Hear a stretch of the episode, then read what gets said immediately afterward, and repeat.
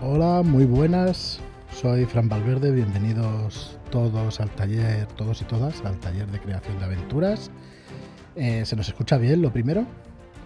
¿Qué tal estáis? Muchas gracias por acompañarnos. Tenemos aquí ya 34 espectadores, así que muy agradecidos. Espero que se nos oiga bien.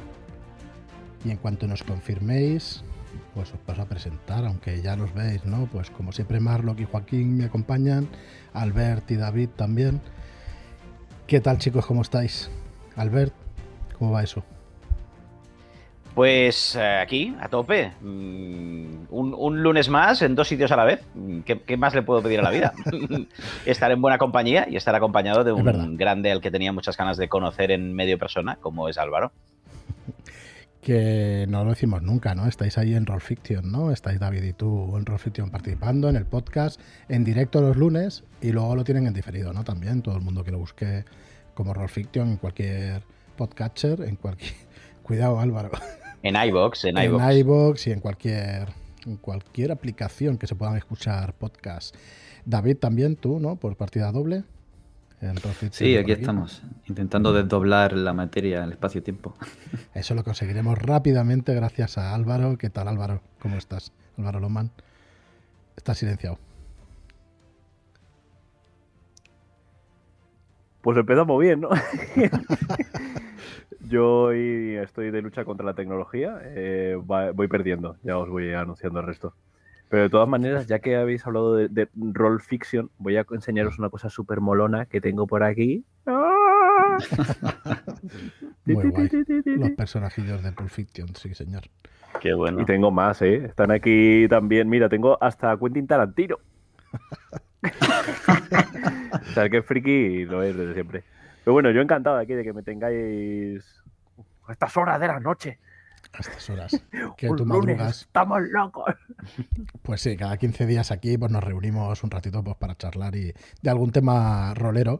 Y hoy ha tocado el taller de creación de aventuras. Eh, traíamos a Álvaro porque, de hecho, en nuestra web, en muy breve, vamos a sacar eh, un taller de creación de aventuras, pues hecho por Álvaro Loman. Una serie de vídeos. Eh, 12 vídeos, ¿no, Álvaro? Que al final hemos llegado tarde, no hemos consensuado, pero bueno, entre 10, 12 vídeos. Los que pagues, yo 20. 20 y 30. Y bueno, va a quedar muy chulo, hay un guion ya hecho y están los cuatro primeros grabados y la intención ya es lanzarlos el 1 de marzo. Así que nada, me permitiréis un minutito compartir pantalla para que lo veáis y mm. enseguida pasamos a otra cosa. Vamos a ver aquí. Bueno, más que pasar otra cosa, pasamos a la misma cosa, ¿no? Correcto, es del mismo tema. Eh, bueno, como sabéis, eh, tenemos también Star por ahí en preventa, pero bueno, eh, nosotros en nuestra suscripción de Shadow Shots tenemos, bueno, tenemos otra sorpresa, pero como no podemos hablar con Hiromi hoy, pues ya hablaremos otro día, que son unos vídeos también de cómo hacer PNJs legendarios, hechos también con, con Hiromi, y aquí un taller de creación de aventuras de pues hechas por Álvaro Loman, ¿vale? Eh, pues este taller va a ir pues con estos 12 vídeos en los cuales pues vas a explicar la premisa básica, vas a desarrollar las tramas, ampliar o disminuir el foco, o sea, una serie de temas que se van a desarrollar a partir de, este taller, ¿no? Iremos liberando los vídeos cada 15 días para que tengáis contenido y que podáis tener este taller. Hemos de decir, Álvaro, que además eh, el primer vídeo dejamos el mail donde podrán dirigir tus semillas de aventura, ¿no? Tus, tus eh, sus propuestas, mejor dicho. claro, la idea de, este taller, que a mí me, propusiste esto y era como, ¿dónde, ¿dónde tengo que firmar? Madre mía, esto es... Bueno, ese libro está muy bien, ¿eh? El de, el de historias de terror, ese también tiene buena pinta. Hay unas cuantas aventuras ahí buenas. Eh, no, pero hablando en serio, me, me, me moló mucho la idea porque muchas veces cuando hablamos de, vamos, ¿cómo se crea una aventura y tal? Hablamos desde un punto de vista más profesional, ¿no? De, a la hora de cómo lo editamos, de cómo tal, como cual. Pero me gustaba hacer un taller en el que fuera el, mm, soy una persona que me gusta jugar, me gusta definir historias, pero me falta algún tipo de herramienta para poder, en lo que tengo aquí en la cabecita, sacarlo hacia afuera. Eh, son vídeos muy cortitos porque la idea es eso, que tú tenga, que, mm, que pueda haber feedback directo con los, con los suscriptores. Que me manden las ideas que tengan y yo te digo, pero, ¿pero dónde vas al, cántaro? Y cosas así. eh, poquito a poco, eh, vamos a dar como pasos muy, muy, muy, muy, muy poquito, porque a mí me interesa que se asiente un conocimiento y luego poder continuar. No decir, pues venga, me mándame aquí, ya hay 10 páginas, porque no tendría sentido. Y espero que, le mole a todo el mundo y que participe en todo lo posible. Claro, que haga las prácticas, ¿no? O sea, que, tú el, primero venga premisa, va, pues una lista de premisas y eso, y ver, y ver cuál es Exactamente. y todo eso. Como mola. Tendrán ejercicios cuando cada, día habrá ejercicios, examen final, habrá también. Vamos a hablar. Depende de cómo se porten. A lo mejor todo es evolución continua. Pero no va a ser en directo los vídeos. No, no, no, no, no, no. Además, la idea es que, que, ellos se lo puedan gestionar. O sea, en, ese sentido, yo eh, tendrán como un periodo máximo de tiempo para contestar que no serán horas, será a lo mejor una semana o algo así, y yo tendré un tiempo también para contestarles a ellos, tener un feedback y que, y que podamos continuar la idea en el siguiente taller. Entonces, de alguna manera, si no has hecho los deberes del anterior, estás un poco jodido para el siguiente. Pero bueno, lo podrías desarrollar tú por tu parte y luego continuar. Sí, la verdad es que esa es la idea, a ver qué tal, a ver cuánto, cuánta gente pues lo sigue y manda las premisas que realmente sería lo interesante, ¿no? Lo guay, a ver cuánta gente también se, se, suscribe por estos vídeos y se puede seguir haciendo este contenido, que va a depender un poco de eso, pero bueno, ya hay gente suficiente en la plataforma como para el curso hacerlo e ir creando este tipo de contenido que creemos que, pues, puede ser muy chulo. Entonces, bueno, la charla esta es para poder, eh, estos vídeos van a ser 12 y como mínimo, decías tú cortitos, 10, 15 minutos ya hay, mm, de hecho hay uno de 20 hay, uno que, hay uno que me he ¿eh? Pero hay, es que quiero decir, hay, hay ciertas partes que, es que tienen que darse en un bloque y es, y es lo que es. Mm. Pero la idea es que sean cosas muy cortas, que, que tú lo oigas, eh, porque además mi cara es muy guapa, pero bueno, es lo que hay. Se ven sobre todo mis manos, que son bastante de. Mi, mi mujer dice que son de gallipato. Pero, pero realmente lo importante es que tú lo puedas escuchar y que lo vayas rumiando y que al tiempo te diga, bueno, pues tengo la idea y, lo, y lo, gestiono un poco. Entonces, que, sea algo rápido para ejecutar, que, no tengas que hacerme una mm, disertación de siete páginas y que a ti te vaya a servir para que en todo tiempo tengas la cabeza bullendo, que es a mí lo que más me gusta de, la... Y yo creo que las cosas por las que yo continúo a día de hoy haciendo rol es por eso, es porque me gusta el estar en la cabeza. Claro, entonces, ahora, ¿cómo mato a este jugador? Porque quiero decir, ese tipo de cosas es un poco lo que hace divertido dirigir y, quiero intentar eh, que, consigáis eso, que consigáis tener ese impulso en el que luego os sea relativamente sencillo continuar. Esa es mi intención. No, muy guay. Y que me paguen, quiero decir. No mientas, lo que quiero son mil maneras de morir, o sea, de, matar a los jugadores. Hostias, ese, programa ahí se toman apuntes, ¿eh? Lo que pasa es que son demasiado absurdas. Es como yo esto lo meto en una partida de rol y mis jugadores me, tiran. O sea, yo, recuerdo uno de mis maneras de morir que había un tío que se moría porque se clavaba en un. Eh, en un en un inflador de neumáticos y explotaba. Es como, esto lo pongo en una partida de Fan Hunter y sí, ahí sí pero luego no, no, no cuadra. Y eres real. Muy bien, Álvaro. Oye, decir que, hemos empezado un poco así a lo bruto. Eh, tú eres profesor, o sea, tienes eh, muchas horas de, formación, ¿no? Das formación a alumnos. O sea que, de hecho, el, primer vídeo que ya verte aquí hablar y eso, pues ya se ve. Pero el, primer vídeo y eso yo también lo vi clarísimo, lo tienes estructurado y todo. Ya se ve, ya se ve. Ha empezado haciendo contra con muñequitos, tío. O sea, ¿cómo ya se ve? Presentando. ¿Qué, seriedad es esta? Este es el de Ahí está. Eh, bueno, lo decía por eso y porque además eres autor de juegos de rol, eres autor de, campañas, que también sacaremos una tuya y eso. Y, bueno, nosotros encantados de contar contigo ahí en el, sí. en el Sí, yo experiencia como profesor tengo, tengo a cholón. Tengo como... Eh, pues creo que siete años eh, impartiendo clases. Empecé en, centros culturales y eran una cosa un poco de aquella manera y he ido ahí eh, creciendo. Ahora estoy en una, en una academia de formación, hago formación, pues eh, realmente llevo seguimiento de los alumnos y además hago formación de ciertas cosas y tal. Y bueno, me encanta, este, es que me encanta el divulgar, transmitir, es una cosa que, que me gusta mucho y espero que lo disfrutéis.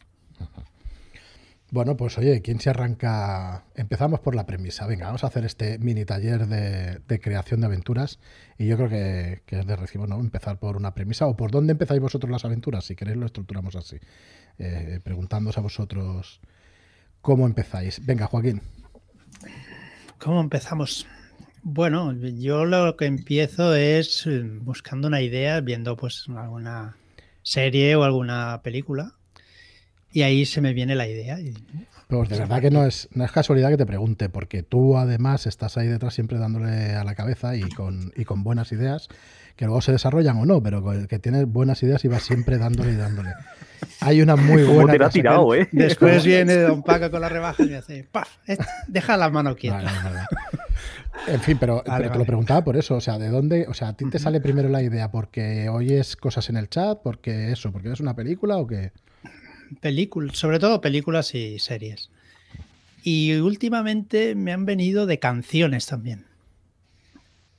Las canciones, como son pequeñas historias, pues también me, me inspiran, vaya. no sé, no lo he escuchado a nadie y mira, voy a, voy a decirlo. Pues sí, me parece muy original y que, y que vale perfectamente. Y el resto, David, dale tú. Bueno, pues a veces surge una idea de, como ha dicho Joaquín, una serie, una noticia en el periódico, algo que escuchas. A veces es cuestión de tener esa pequeña antena mm, activa para recibir y, recibir de forma creativa, digamos, ¿no? Pero otras veces es un... Hostia, qué guapo sería un final así, ¿no? Y empezar a tirar desde el final hacia adelante.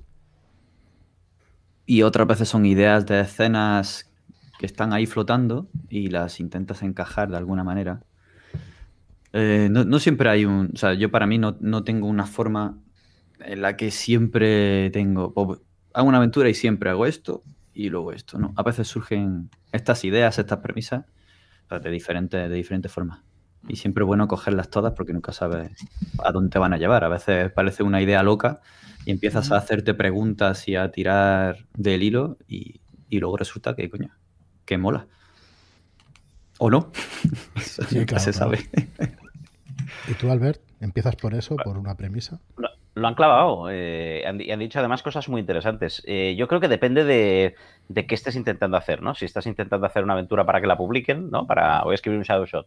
O si estás haciendo la siguiente aventura de tu campaña, en cuyo caso pues ya vienes de un, de un, desarrollo, ¿no? Todo esto condiciona el, lo que vas a hacer, la búsqueda de inspiración, el tiempo que le puedes dedicar.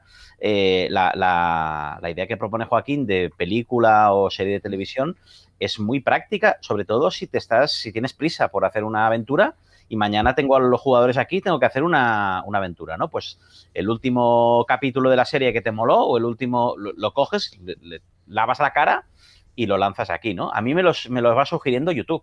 A mí YouTube de tanto en tanto me va poniendo cortes de Star Trek, la escena de Star Trek donde Picard le dice a Data no sé qué. Y esa escena es como muy emocional, muy evocadora, por eso tiene un corte de dos minutos en, YouTube para que la gente lo vea. Yo además ya he visto toda la serie, entiendo el contexto y digo, hostia, me molaría hacer una aventura, ¿no? A lo mejor donde estuviera esta, esta escena contenida, ¿no? Que es lo que decía David, el, punto este de, búsqueda. Y lo que también ha dicho David, y, es muy interesante, y Joaquín con el tema de las rebajas, es que hay veces que hay que distinguir cuando la idea funciona y cuando la idea no funciona. Y eso no siempre es, es fácil. Y tienes que hacer este ejercicio de ponerte a pensar, bueno, esto como idea está muy bien, pero a lo mejor es una idea para una novela, no una idea para una aventura, ¿no? Y aquí es donde, o, cualquier otra cosa, ¿no? Y aquí es donde tengo un inicio brutal, pero, tengo, pero no tengo final. No sé cómo se acaba esta, esta cosa. Y aquí es donde, donde hay una de las claves que a veces se nos olvida, que es pensar en ese formato de qué están haciendo los jugadores, ¿no? ¿Qué, vienen a hacer los jugadores a la historia? ¿Qué juegan? ¿Ellos qué van a estar haciendo? ¿Ir de A a B, de B a C y de C a D? ¿O van a estar negociando la paz entre tres facciones, no? Son, son aproximaciones distintas. Es complicado eso. ¿eh? Eh, eso sería más el desarrollo, ¿no? De, de esa semilla o de esa premisa básica, digamos. Claro, pero muchas veces ya ves si la premisa tiene ese desarrollo o no tiene ese desarrollo, ¿no? Si yo te digo, un golpe de Estado, ¿vale? En el cual, eh, pues bueno, los jugadores van a estar allí y mm, se van a ir enterando de que están pasando cosas, pueden verse tentados a, unirse a los revolucionarios, pueden verse tentados a denunciarles, no saben en quién pueden confiar, no saben, ¿vale? Tú ya estás viendo que hay mucho material para hacer investigación, para hacer acción, para hacer un montón de cosas. Luego ese golpe de Estado puede ser en el 23F con Jetas, puede ser en las Cortes de Rokugan con el golpe escorpión, puede ser en el Capitolio de los Estados Unidos, puede ser en, Eso es el desarrollo. Pero tú ya de entrada, cuando estás viendo la premisa, ya ves si eso tiene para desarrollar o si no tiene para desarrollar. Muy bien. Eh, Marlock, eh, yo sé que funciona de alguna manera parecida y distinta a la vez, ¿no? Tú, Marlock, empiezas con una premisa potente, ¿no? Explícalo tú.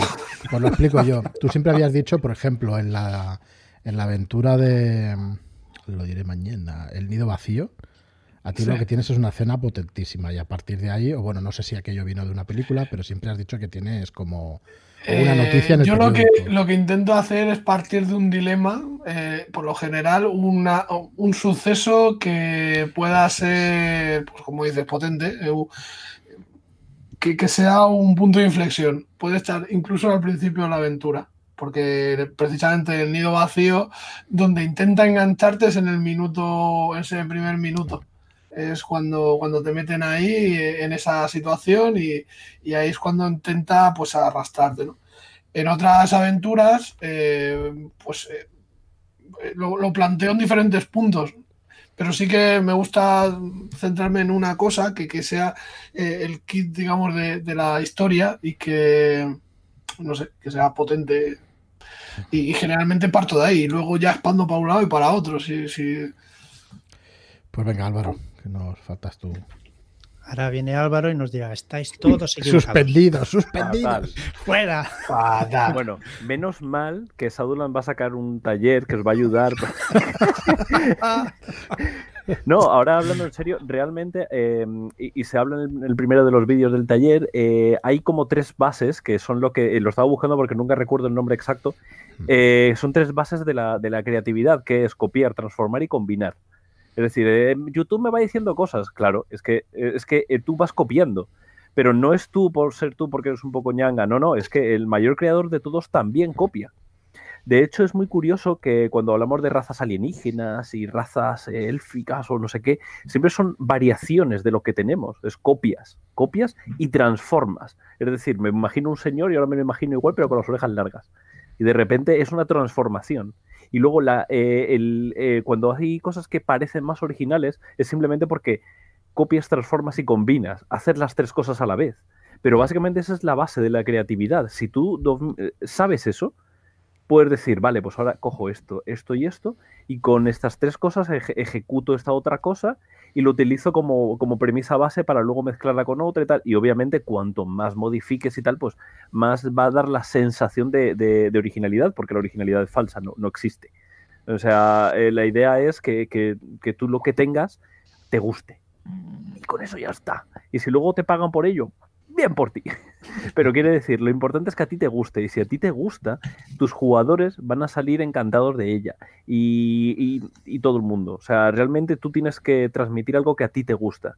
Y lo que decía de, uff, que mañana tengo partida, no sé qué tengo, bueno, pues me pongo ahí a ver. Eso está bien cuando tienes la necesidad de, pero hay veces que dices, hijo, no, que, que no, que hoy estoy seco. Vamos a echar un zombicide, que para eso no hay que pensar. O peor aún, un colono de Catán y echamos la, y echamos la desgarrando la membrana, no esperábamos menos.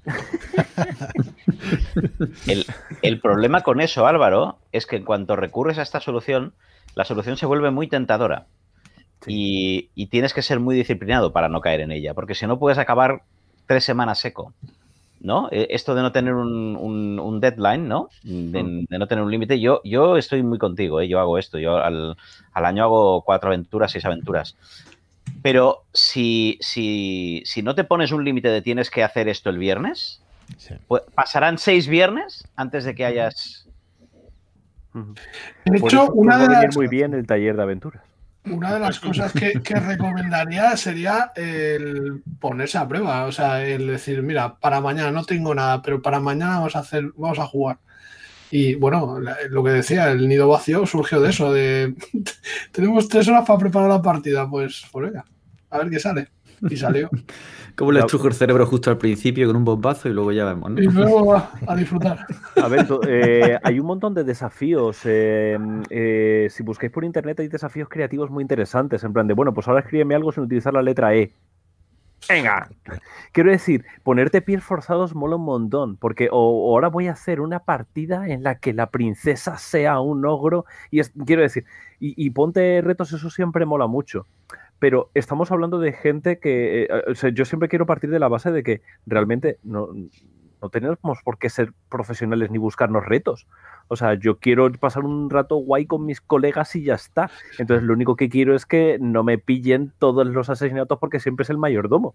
O sea, yo quiero tener un poquito así de, herramientas para poder ir, ir, hacia adelante. Y si te mola, entonces es cuando empiezas con los deadlines, cuando empiezas con los... Pero si ya de primeras empezamos con el, no, no, no, es que hay que buscarse retos, es que hay que... Es que es muy fácil que hacemos, digamos, y pinchemos. Entonces hay que tener cuidadín con eso. Sí, de hecho, más de una vez he escuchado esa, diga, los retos de es que tengo que hacer esta aventura y quiero que sea original, porque tiene que ser lo nunca visto y, al final no hacen nada, ¿no? Porque ya. original es muy complicado, como decías, al final siempre mm. copiamos, todo, todo el mundo copia, ¿no? Y en esto sí que, hablando sobre aventura, ha habido, ha habido charlas que, ha salido esto. Es que mm. no hemos jugado, no he sabido hacerla porque he gastado tanta fuerza y tanta energía en intentar encontrar original que me he quedado ahí paralizado. Hay, una cosa con la originalidad, como, como que es un. como eso que está ahí, ahí hay que alcanzarlo. Si Star Wars es un malo vestido de negro en un castillo que rapta a una princesa. O sea, qué, qué originalidad. la originalidad viene después, la gente ya lo recogerá y tal, pero tú tira, tira para adelante. Hay una frase que dice que lo mejor es, es, enemigo de lo bueno, ¿no? Que es un poco lo que estáis mm. diciendo, tanto en originalidad como en preparar muchos PNJ, como en, muchas cosas. Al final es más, a veces hay que, lanzarlo como está y ya está. Pero eso es algo que yo creo que cada cual se conoce y sabe cuál es su, en qué se siente cómodo, ¿no? Seguro que Joaquín tiene un estilo que es diferente al mío, por ejemplo, al de no. Entonces, pues hay, hay que ver, cada uno sabe si, si si, si no se es capaz de tirarse a la piscina a lo loco como proponía Marlock, de en una hora dirijo, o si, o si no, ¿no? No, y hay veces que hay que salir de tu zona de confort, y como dice Marlock, hay veces que dices, venga. Pero quiero decir, eso es cuando, cuando ya tenemos un cierto nivel y tenemos ganas de. Pero no te hace peor rolero el no tener esas ganas. nada te hace peor rolero mear mientras juegas te suele hacer. Eso tiene peor persona. Golpes. Eso sí. Tirar trozos de carne podrida a la cara. Voy, a reformular. Eso es realismo. Voy, a reformular la frase porque además es coincido contigo que sí que hay cosas que te hacen peor rolero, evidentemente. Pero ninguna de estos mecanismos mm, en sí mismos son malos o, o buenos. Eso creo que lo tenemos claro. David, por favor, no escriba más en el chat, que lo estoy leyendo. desgarro, primer desgarro de la noche. Me dice Gabriel en el chat, en el chat, el chal. Eh, mucho con esa idea. La creatividad también es abrirse a lo inesperado, sin copiar, sin transformar o sin modificar. Déjate sorprender, dejarte sorprender a menudo es más eficiente en términos creativos no estoy de acuerdo. O sea, el tema de eficiencia, eh, la eficiencia es coger el mínimo recurso para poder tirar para adelante. Si hablamos de eficacia ya es otro tema. Pero en cualquier caso, mm, está bien abrirse a lo inesperado y está bien salir de tu zona de confort. Eh, y está bien el decir, ahora voy a hacer una cosa de, de horror y yo siempre he hecho humor. Está bien todo eso y abrirse lo inesperado es muy guay. Pero sigues copiando, no quiero decir, una cosa no quita la otra. Eh, estoy de acuerdo, pero una cosa no quita la otra. Vale. Yo creo que el problema está en el concepto de originalidad, es que no, no, hay cabida. O sea, en realidad todo, todo el mundo bebe de, todos lados y, de forma consciente e inconscientemente. O sea, no sé, al menos yo lo veo así. Eh, y cuando tenéis esa premisa básica para empezar a desarrollarla, ¿por dónde, por dónde tiramos? ¿Para dónde vamos? ¿Qué es lo que tenemos que hacer con ella? Que está muy bien, yo tengo una muy chula. No sé si habéis jugado a Alan Wake, al videojuego. El escenario, pues el escenario es chulísimo. Pues es un, es un pueblecito, no me acuerdo cómo se llama, pero bueno, es un sitio misterioso, es un escritor de éxito como Stephen King y es un tío que va a dar, eh, o sea, los personajes jugadores están allí para que Alan Wake, este escritor, dé un taller de escritura. Y están allí en, su casa, ¿no? Van a pasar todo el fin de semana y tal. A mí ya con eso, o sea, yo tengo que hacer algún día una aventura con eso. no he desarrollado nada, ni he hecho nada de nada. ¿Cómo empiezo a desarrollar eso? ¿Empiezo a crearle, a meterle conflictos a los personajes? ¿Va así? ¿No va así? Eh, porque la premisa para mí es esa. No necesito tampoco saber cómo va a acabar la aventura ni nada así. Sencillamente me gustaría mucho pues jugar eso. Eh, yo como sé algo de fotografía y eso, por el tema, por un tema profesional y eso, en lugar de ser un taller de escritura, iba a ser pues un fin de semana enseñando fotografía, que viene a ser más o menos lo mismo, narrativa visual, bueno, igual no es lo mismo, pero ya me entendéis, ¿no? Entonces iba a ir por ahí. Yo ahí controlo como máster, les puedo pegar un rollo con las cámaras fotográficas y todo eso. Y digo, bueno, por lo menos tengo tema para adentrarles, pero siempre me he parado, es verdad que ha sido falta de tiempo, pero siempre me he parado, ¿cómo desarrollo esto? ¿Qué les va a pasar a esos personajes? ¿Me voy a lo Alan Wake y voy a poner cosas fantásticas o no?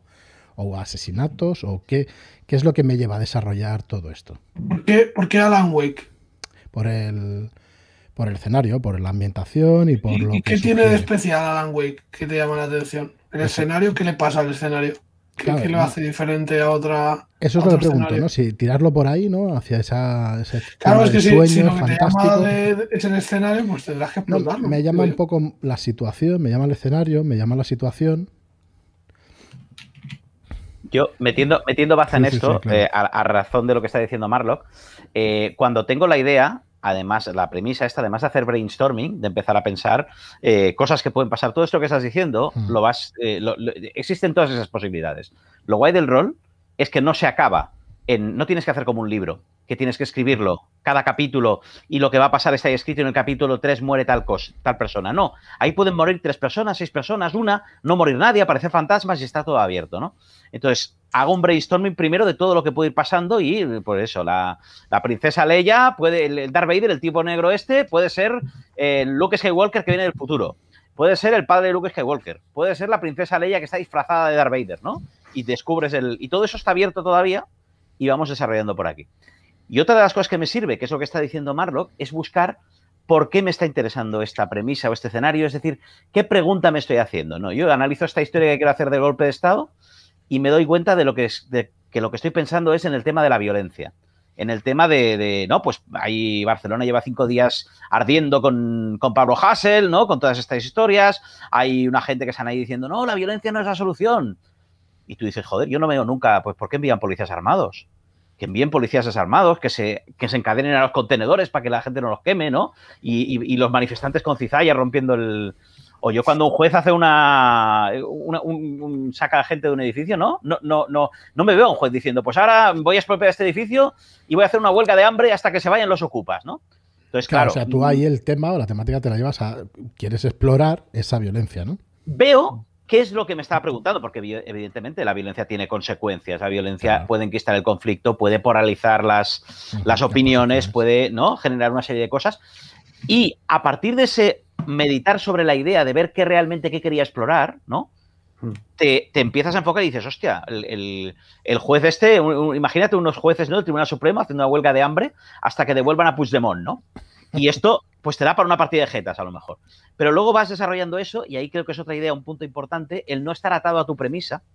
A lo mejor lo que me doy cuenta que quiero hacer es una aventura dramática donde hay cinco samuráis que se van a abrir el vientre en protesta por, lo que su señor les ha obligado a hacer. y, esa es la historia que quiero contar, ¿no? La, noche antes de que esos samuráis se van a hacer seppuku en, en protesta. Y me he ido de un golpe de Estado a, unos samuráis que se abren el vientre, que eso es violentísimo, ¿no? Buscando, preguntándome, explorando qué estaba queriendo contar con esa historia original y no sintiéndome atado al, a lo primero que se me ha venido a la cabeza. No sé si me estoy explicando. Sí a mí me ha parecido que no se podía explicar mejor. Salvo en mi taller de... no, porque realmente lo que estás hablando es de las, de las ideas subyacentes, de lo que se llama el leitmotiv, el lema. Si tú tienes claro lo que quieres contar, lo tienes todo ganado. O sea, ¿por qué te atrae esa idea? Me atrae la idea de, de, de lo que decías del escenario, ¿no? El escenario quiero que tenga estas estéticas, porque lo que me atrae es la estética. ¿Vale? ¿Qué me atrae de esa estética? Es como eh, es la pregunta de los cinco porqués. O sea, pregúntate los cinco veces, ¿por qué? No, es por, porque, porque el escenario me gusta. ¿Por qué? ¿Por qué? Entonces, cuando ya contestes, sigues. Y el quinto o sexto por qué ya te va a dar a ti esa idea subyacente. Pues porque de pequeño me aterraba la oscuridad y que Alan Wake tengas una linterna y que con la linterna luches contra los monstruos, me da unas herramientas que hablan con millón más. ¡Guau! Lo que acabo de descubrir. Quiero decir, eso es, eh, es la una de las maneras de conseguir ese lema. Y ahí es lo que dice Albert. De repente dices, pues no, tiro, tiro todo esto que he construido porque acabo de descubrir el pilar en el que yo me estaba cimentando.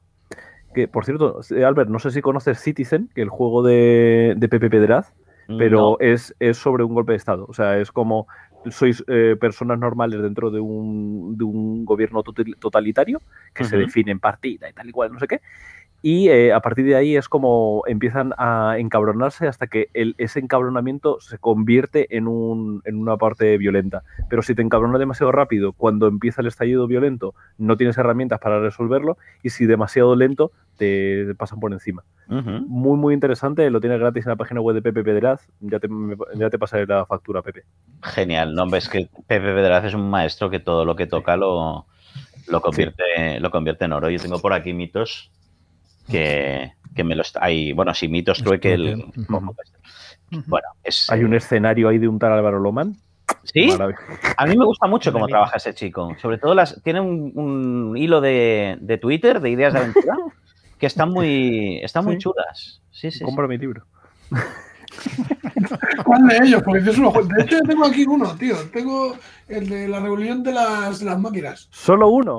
Sí, tío, porque está agotado. Este, este tío de aquí. Yo quería el de zombies, tío, y me, y me regalaron este, ¿sabes? Y... Mi, mi, idea es la violencia, la idea de Álvaro es el dinero, ¿eh? Lo estáis viendo, ¿no? La, la, la, la, subyacencia que... Subyacentemente me ha quedado... ¿Pero por qué? ¿Por, por, qué? ¿Por qué el dinero?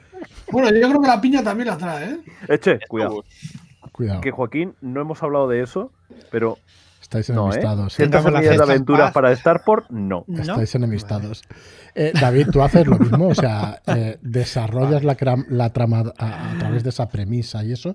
O, explícanos un poco cómo trabajas, que, que bueno, entiendo que sí, que, que, hay que desarrollar ¿no? esa semilla o esa premisa básica, pero la última que jugamos, esta de Kison Bikes y tal, que mira, el laboratorio de Tiresia sale por allí. ¿Eso qué? Sale metiendo esas ideas que tenías en la cabeza, ¿no? ¿Y desarrollándolas o cómo? Pues ya ves, desde que salió el laboratorio de Tiresias y aquella recuperación de semillas hmm.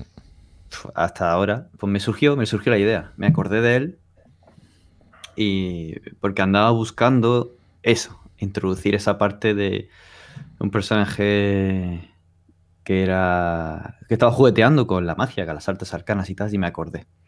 A veces estos influjos y estas piezas que de repente encajan, ¿no? Pero sí, hacerse preguntas es fundamental. Una vez que tengas una premisa, una idea o algo de lo que tirar, una escena, una serie de escenas, un final, un inicio, hacerse preguntas sobre quién, qué y cómo. Y sobre todo intentar ponerte en el lugar de los personajes, como decía Albert, y, intentar ver qué es lo que harían para que no estés demasiado pegado en la historia y te hagas tu rollo y luego llegues allí y te, lo destrocen completamente. Eso es importante. Yo creo que soy más de, una vez que tengo un par de escenas que me gustaría llegar o un final, algo que, que vertebre un poco eh, la, la, idea de por dónde, qué quiero que ocurra según si ya conozco los personajes, los jugadores, qué es lo que quieren jugar. Y si no los conozco es algo que voy a escribir para, otros que jueguen otros, qué es lo que quiero yo que jueguen. Pues una vez que tengo esto, mm, son como ciudades en el mapa, ¿no? Y es intentar ver pues, por qué caminos quieres llegar de un punto a otro punto y de otro punto a otro punto y qué posibilidades, caminos secundarios o opciones podría tener un viajero que tuviera que pasar por esos caminos o incluso saltarse un camino y directamente al, punto final. Es, un poco hacer esa reflexión eh, y de, creativa y hacerte preguntas y intentar darle diferentes puntos de vista para ir rellenando ese mapa que solo tienes unos cuantos pines de dónde están las ciudades o qué eh, eventos, mm, río, cañada quieres que pasen por ese mapa. Otras veces me da por ponerme a escribir y, me surge la idea ahí, ¿no? Hay una... A veces llevo un, Me gusta llevar un diario de sueños porque de vez en cuando me acuerdo de ellos. Algunos son súper locos, pero de ahí muchas veces surgen alguna idea curiosa que empiezas a desarrollar y, a veces funcionan bien y otras veces no. Otras veces te dan para otras cosas, pero no para una aventura. Hubo una aventura que hice hace tiempo con respecto a esto, a esto que partió de la premisa de, este surrealismo de un, de un sueño. Y es que me perseguía un fuego que era inteligente y siempre sabía por dónde iba a tirar. Y cogí la idea como premisa y ya de ahí empezó a desarrollar como que todo el mundo pensaba que el malo era alguien y resultaba que era algo, el fuego que siempre era un cabroncete.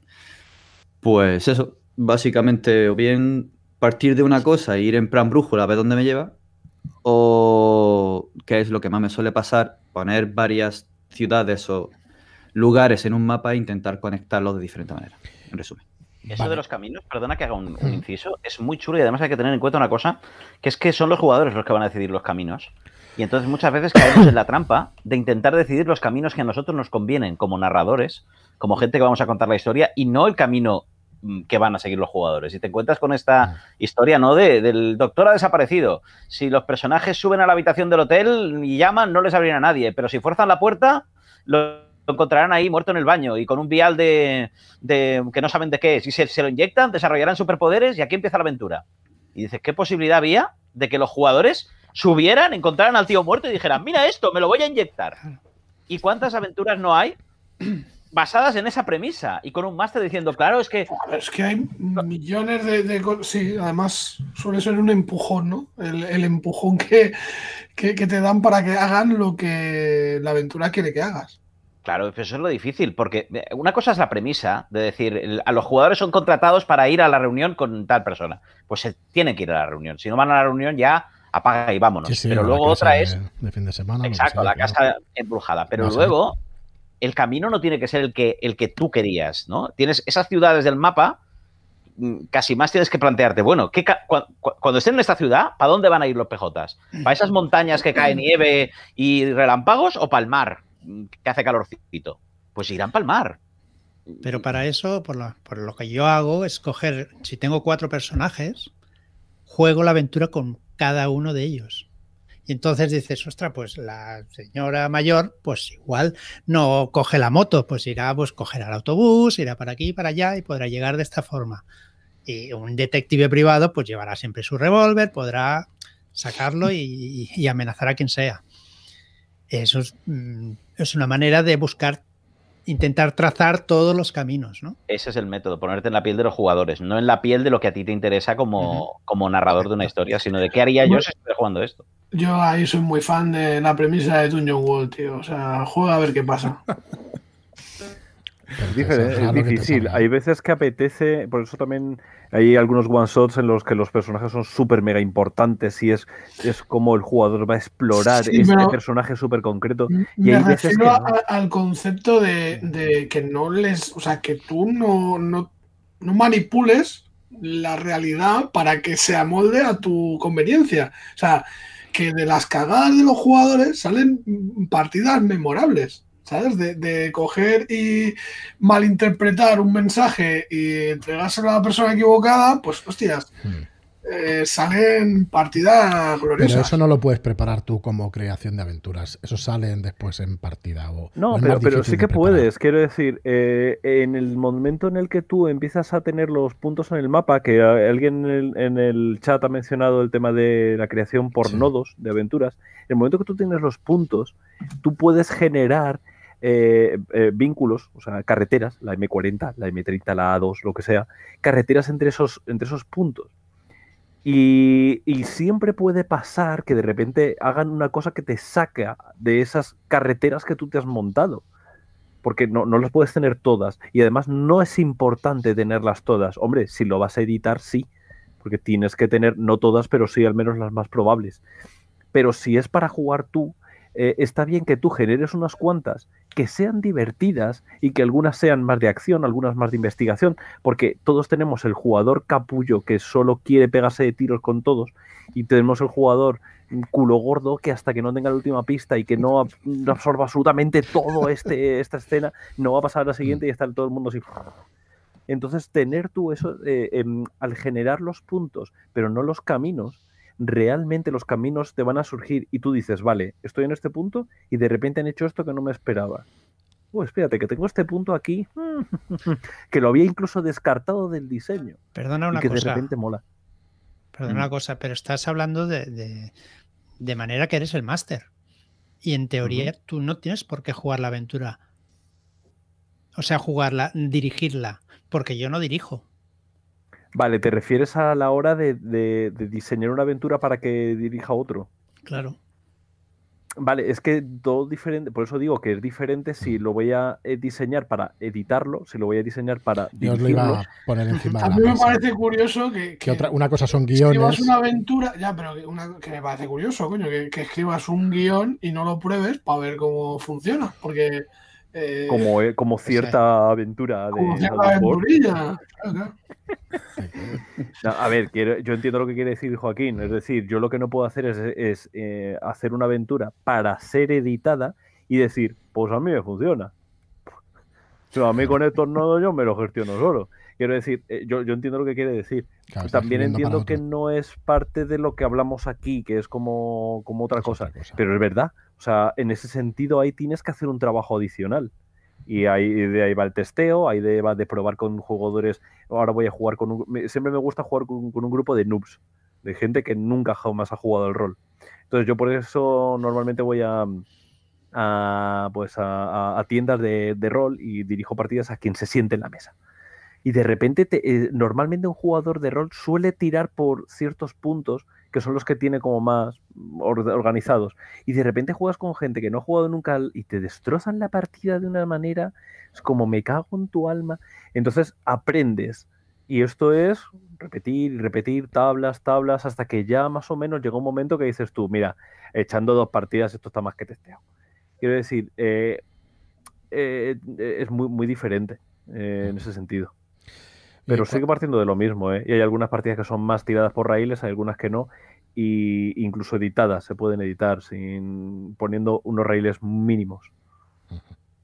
Yo en mi grupo de juego hablamos de eh, partidas con red de seguridad o no, por ejemplo, que es, eh, hay partidas que son un experimento, que tienes que jugar con jugadores que sabes que te van a responder y que si eso falla, la partida se va a la mierda y la experiencia es terrible, ¿no? Y hay otras partidas que tienen una red de seguridad que tú, eh, si la cosa ves que empieza a fallar, puedes mm, retroceder a la investigación del asesinato, el tiroteo, ¿no? Y tienes ahí la, cosa. Y claro, normalmente eh, es cierto que cuando intentas hacer, ¿no? Esto que decíamos de los samuráis, eh, hablando la noche antes de abrirse el vientre, pues, pues es una partida que no va a funcionar con todo el mundo evidentemente. Ya tiene que conocer el, mundo de Linda Cinco Anillos, tiene que estar en la disposición de jugar este rollo y tal. Si lo que empiezan a jugar es, eh, pues sacamos las katanas y nos fugamos aquí, a ver, a mí nadie me. ¿No? Eh, claro, te has cargado la, partida. Tú puedes construir esa red de seguridad y poner ahí unos, unos mm, bushes del clan, ¿no? Y que se peguen y, y luego lo jodido es que te encuentras con jugadores que dicen, ¡oh, cómo ha molado la partida! Es tú y yo tenemos la misma visión del rol, ¿no? Y dices, sí, correcto. Mm, vale. Y tú te sacas y... Entonces, cuando te haces una pero, pero bueno, pero, esa red de seguridad, si te paras a pensarlo, no cuesta nada. Y si tú, si tú ya primero no, no escribirías esta aventura para publicarla como, como Shadow Shot, porque mm, no, no, no, es lo que están pidiendo, ¿no? Pero si, si la vas a escribir pues pon eh, las estadísticas de esos samuráis para si cae en un grupo que se van a, van a entender que lo que tenían que hacer era fugarse de la, del, pabellón donde están componiendo haikus. Y así ya les has dado esa, esa opción, ¿no? Oye, eh, que Álvaro nos dejará un poquito. Yo quería tratar con él un par de cosas. Ahora que has dicho lo del Shadow Shot, me parece muy importante que después de la premisa y de, de que se te vaya a la olla desarrollando tramas y buscando cosas y desarrollando, ¿de qué manera haces para, oye, eh, vamos a contener esto en X escenas, en X contenido.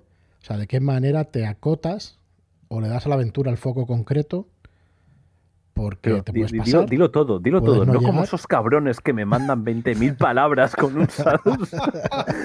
dilo, dilo. Eh, es verdad que a mí me ha pasado de, escribir, eh, escribir, aventuras y definir y de repente decir, es que tengo que recortar aquí. O sea, no, un Shadow son 3.000 palabras y me estoy pasando. Eh, y entonces retiras retiras y te quedas con el esqueleto. En ese sentido, también es una manera de trabajar cada uno, y, aquí estamos, lo que decía Marlock al principio, de un desafío. Me, hago un desafío de, tiene que quedar todo perfectamente claro en 1200 palabras, que creo que era el Mario. O sea, e, en, un número muy, muy, muy limitado de, tal. Obviamente no me va a valer todas las eh, historias, pero a lo mejor la de Albert se la copio. Quiero decir, e, ese tipo de historias muy pequeñas con un final muy, muy, muy concreto, pero muy cercano en el tiempo, ayuda. Eh, y sobre todo, dejar abiertos, de, dejar eh, como separar más los puntos. Lo que decía David de los puntos estos, los nodos los separo más para esperar que el máster eh, rellene, rellene los, los intermedios. Eh, en unos usos que todavía no se, han no se han publicado, e incluso decía, vale, cada media hora va a matar, va a morir alguien. Ahora bien, tenéis 10 minutos para llegar aquí, no sé cuántos. Si se te ocurre alguna otra cosa, busca en Google Maps. Y, y realmente es qué hacen los jugadores, porque van a tener que llegar a este punto que está tomado por culo. Ahora bien, depende de si van por un lado o por el otro, van a tardar más tiempo, van a morir más gente o menos. Ah, ya eso que se lo gestionan ellos. Entonces, realmente tú le das las herramientas al máster para decir, tienes que darle prisa. Chimpón. Entonces, eh, tienen que saber que tienen un crono y que están contrarreloj y que, y que están, se van a desbordar llegado a un cierto punto si tú consigues generar esa sensación en el máster, no necesita mucho más, no necesita 80.000 PNJs. De hecho, ni siquiera le pongo nombres a algunos. Le digo, eh, este Paco y Paco 2, ya está. Entonces, esa sería una manera de, de, hacerlo, ¿no? O bien pongo un final muy cercano, o bien eh, separo mucho los puntos entre sí. No, no sé si a alguien se le ocurre alguna tercera opción para hacerlo. No, la verdad es que no. Para cortarlo y eso, dejarlo en el esqueleto, lo que dices. Y yo a, David, que le veo últimamente dirigir mucho, me da la impresión de que es así, ¿no? De que separar los nodos y tal, y ahí abierto para que, para que los mm. personajes exploren y tal. O no, David, igual me equivoco. Pero sí que es una de las técnicas. Hay que, hay que dejar hueco para que los personajes. Bueno, en concreto, la que estamos jugando, sí que tenemos un poquito de de mundo abierto con el pueblo que habéis creado entre todos y, que me gusta que, sobre mm. todo en esos interludios, vosotros tengáis ahí autoridad para tirar y decir, pues esto es así, vamos para allá, ocurre aquello, ¿no? Otras veces es la magia de hacer parecer que hay libertad cuando no la hay. De hecho, es así. Y, es buena. Y otra cosa que quería tratar contigo, Álvaro, antes de que, de que marches, es el tema de las pistas, del hilo de pistas, ¿no? De, del cómo dejas esas migajas de, pan que puedan seguir para poder llegar a conclusiones, ¿no? O esa investigación. Hombre, eso eh, asumiendo que la aventura vaya de investigación, que, esa, que esa es otra. Pero en cualquier caso siempre vas a necesitar algún tipo de investigación, aunque sea a quien le zurro con la espada, pero ya es un, un tipo de investigación. A mí, por ejemplo, la gente que hace dungeons super ultra mega realistas y luego no le pone una letrina al dungeon, digo, no lo has pensado muy allá, ¿eh? Entonces, eh, está bien dedicar un montón de detalle y tal, pero realmente al final te puedes ahorrar la, mayor parte del metraje simplemente tirando más a, donde va. Entonces, eh, a mí lo que me gusta es que, bueno, poner las pistas que siempre se puedan llegar de maneras diferentes. Es decir, si yo tengo cuatro nodos y en el primer nodo me tengo que dar una paliza con un tío para quitarle el teléfono y encontrar tal, en el siguiente el rastro de pistas será de subterfugio, de intentar mm, robarle algo, que, sea siempre de maneras diferentes para no aburrir al que le gusta darse de tollas eh, y que coja todo el protagonismo en vez de otro, lo que sea, ¿no? Eh, de cara a diseñar una partida para mis jugadores, entonces ya puedo decir, mira, sé que esto es lo del combate, se la pela mucho, paso del combate y aquí he metido un combate épico de la vida en la campaña que me estoy leyendo, pero yo lo quito porque me sale de aquí, porque es mi, grupo de juego y voy a hacer lo que quiera. Eh, el rastro de pistas entonces en ese sentido es, normalmente se hila desde el final. O sea, yo quiero llegar hasta este punto, pues, eh, pues empiezo a tirar desde ahí hasta el principio lo que decía Marlock un, poco, al principio, ¿no? Que tú tienes una idea como algo que te llega en la cabeza. Hay gente que además es más visual, trabaja más desde algo visual, hay gente que es de otra manera, ¿no? Entonces hay veces que esa, idea la encajas, a veces la encajas en el punto medio. A veces dices, es que me encantaría que este sea el punto medio porque quiero ver ese enfrentamiento de, Barcelona, de la revolución, de no sé qué, no sé cuántos, y quiero que eso no sea ni el punto inicial, porque quiero llevarles a ese punto, pero quiero que vean lo que hay a partir de ahí. Entonces, eh, a veces dices, es que ni siquiera genero rastro de pistas a partir de ese punto. Es que depende mucho de. Eh, al final es el feeling de la aventura. Es como cuando empiezas a conducir que te dicen dónde tengo que. cómo, cómo sé cuánto tengo que girar el volante. Llega un momento que, nadie te lo dice, lo sabes. Y eso lo aprendes usándolo y equivocándote y, y preguntando y de todo. Pero a mí el tema de decir, intenta que siempre se de un montón de, puntos de vista muy diferentes y, muy importante, asociando cada escenario a un, personaje. Porque si yo tengo lo que decía, no, no, me acuerdo, creo que fue Albert, el de lo del médico que está en lo alto, que tienes que forzar la entrada y tal y cual, si tú eso lo asocias a la casera, ¿qué estáis haciendo aquí? ¿Por qué? ¿Pero qué es esto? Está oliendo mal el segundo piso ya de repente asocio esa pista que yo quiero que consigan a un personaje que yo voy a tirar de ese personaje, voy a hacer que encuentren esa pista. Voy a utilizarlo en todo momento, porque ellos van a interaccionar con los elementos, pero hay elementos que pueden darles un feedback inverso, y eso siempre son los jugadores. Si tú metes un, un, personaje y asocias todos los elementos importantes de la trama, cada uno a un personaje diferente, es, es que te va a ir rodado, es que no vas a necesitar otra cosa. Bueno, Álvaro, nos quedamos con las palabras de Neko Menica que nos dice aquí: ni un dungeon sin su cagadero. gracias por tus palabras, la verdad es que, está muy interesante lo que explicas. ¿El resto lo, lo preparáis así? ¿Lo hacéis así? ¿Usáis la regla de las tres pistas? Yo incluso voy más allá. Yo no, eh, hago justo lo contrario, no asocio lugares con pistas y con, y con personajes. Pero voy a esperar a, rebatir a Álvaro cuando no esté y no se pueda defender. Y, ahora prefiero que le, le, sigamos sacando jugo. Bueno, me tengo que ir. Pues la cámara y luego vuelo. Pues no.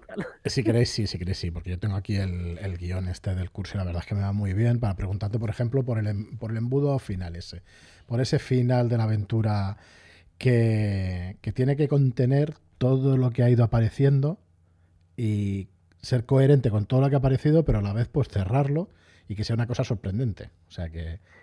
Es que eso, eso, es eh, eso ya es complicado. Cuando escribes una novela, imagínate cuando están los, más, los, los jugadores cagándose en tu partida.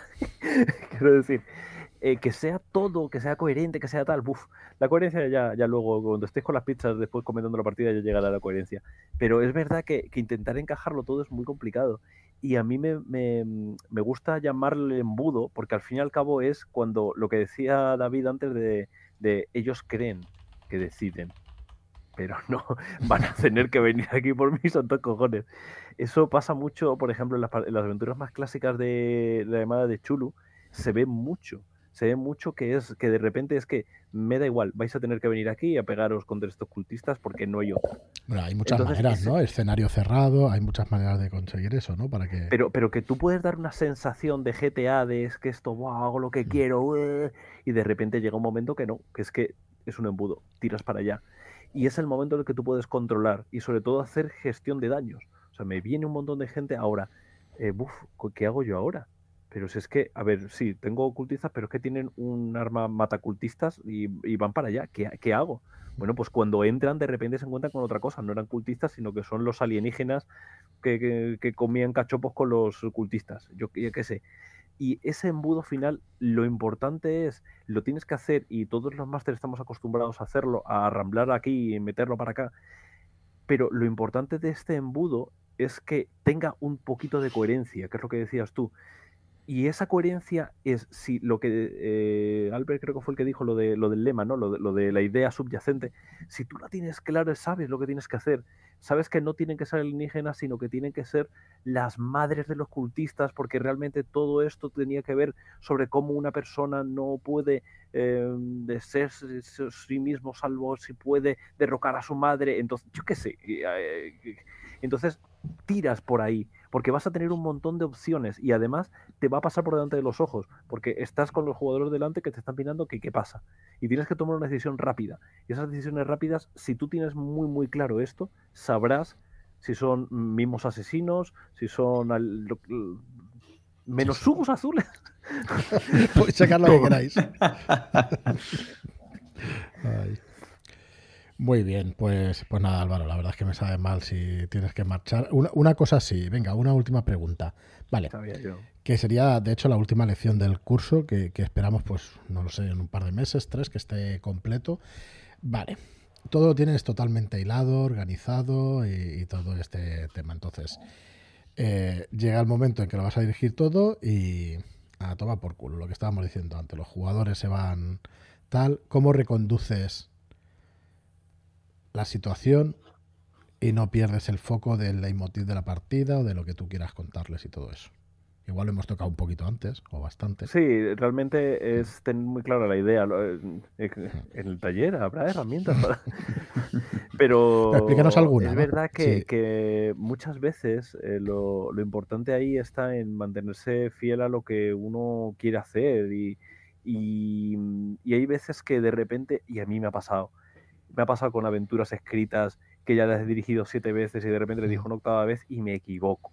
Y cuando me estoy equivocando, de repente el malo este justo era, no era él que hacía esto, sino era otro. Me cago en que ya que llevan dos horas debatiendo sobre qué hacer y me acabo de dar cuenta que, la, que la he pifiado. O sea, que no solamente pifia de que los, de que los jugadores te la han liado parda, sino que tú la has liado porque esto tiene consecuencias dentro de 10 partidas me cago. Es que es eh, tirar millas hacia, hacia, adelante. Ay, perdón, una cosa que no os he dicho, que es que antes cuando habéis estado en la casa del Dest habéis visto un coche rojo en la puerta. Se miran todos como... ¿Cómo? ese tipo de cosas. Sí.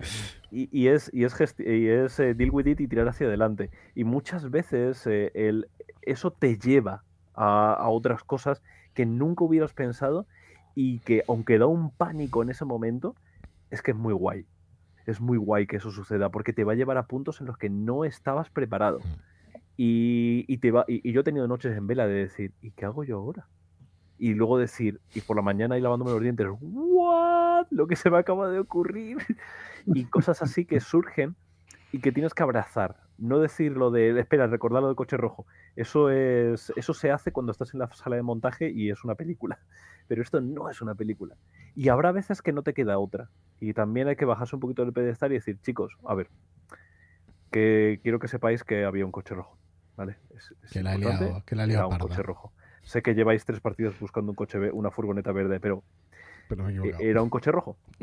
Lo, siento, chicos. O sea, habrá. Pero lo, divertido y lo emocionante del rol es que se te haya olvidado y tengas que jugar 10 años más con una furgoneta verde. Eso es súper bonito. Entonces es abrazar el caos. No, no hay mucho más. Y muchas veces los jugadores que están en la mentalidad de encontrar la explicación y la solución te ayudan, ¿no? Y te, y, dicen, ah, claro, y por eso al principio dijo eso, porque en realidad estaba enamorado de ella y todo el rato estaba intentando ayudarla. Y tú piensas. y tú con cara de póker. y tú así. Exacto, bien. Lo habéis pillado, qué bueno. Un PX, como. Sí. Eso también, una, una opción, cuando, cuando tienes que terminar, es la última partida, tienes que terminar, tienes que terminar en mudo, tira para adelante y, que sea lo que Dios quiera. Eh, pero hay veces que no, que es que dices, mierda, la voy a liar en tres partidas, ¿no? Eso, eso también pasa. Entonces, eh, consejazo gratis para todos. Eh, a la que estáis en la partida en la, en la parada de autobús o comiendo la pizza o lo que sea, oye, ¿qué, ¿qué pensáis que va a pasar? Y a tomar apuntes como un cabrón. porque te, van a hacer la partida. Y, normalmente no porque te digan justo lo que tú quieres, sino porque eh, sus expectativas te van a hacer eh, saber, mm, eh, saber por dónde tirar. Hmm. Porque esas expectativas al final es lo importante. Lo importante es la experiencia de juego, que la historia sea más o menos, bueno, ¿qué se va a hacer? Sí, sí. Antes de, me, voy a ir ya, pero antes de irme quiero contar una anécdota. Eh, Battlestar Galáctica todos sabemos lo que es eso, porque somos gente de bien, ¿verdad? Vale. Eh, eh, hace unos cuantos, bastantes años, vinieron a, tocar la banda sonora de Battlestar Galáctica con la Filarmónica de Tenerife en, allí en Canarias, y yo estaba. Ah, esto es lo único que yo quería contar, era solo por poneros los dientes largos que yo estuve ahí.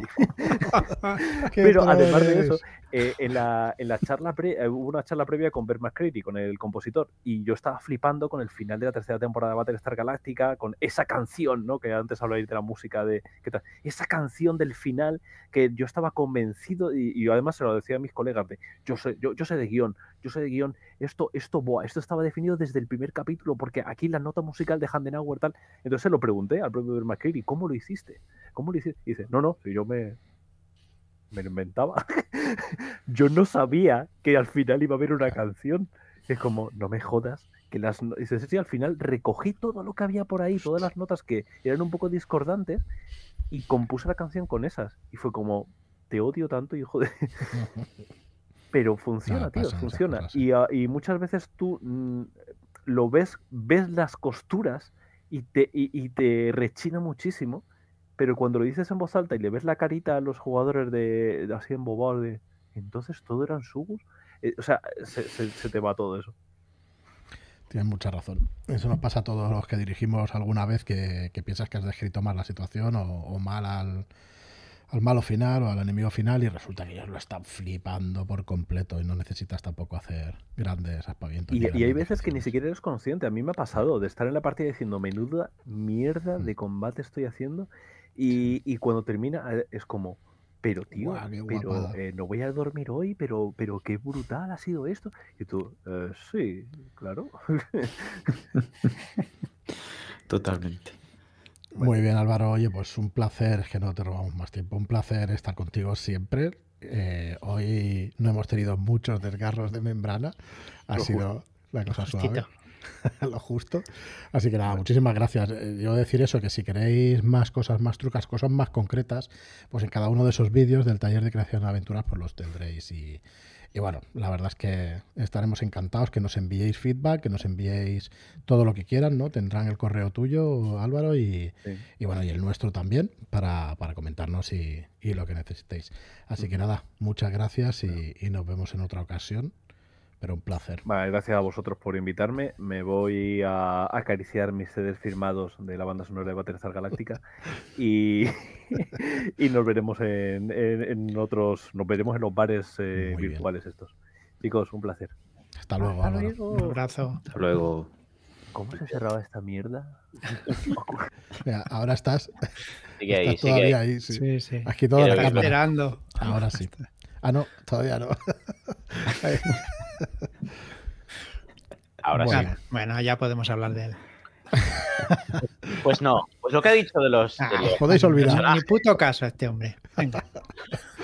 En fin, eh, nos quedamos nosotros. Yo creo que es el momento de. Podemos hacer un poco de repaso de las preguntas que nos han hecho en el chat, que llevan unas cuantas y bastante interesantes. No sé si tenéis por ahí alguna puntada. Si no, voy pasando para atrás. Pues no, no eh, ninguna. Me parece que Miki empezaba diciendo los elementos eh, estructurales que hacen falta. Los elementos estructurales a la hora de, escribir una aventura. Sí. Esto no llega hasta el final, ¿no? Ah, sí, sí, sí, aquí está. De bueno, ganchos, escenas, un poco los hemos repasado, ¿no? Pero bueno, David, si tienes. Sí, más o menos se han hablado.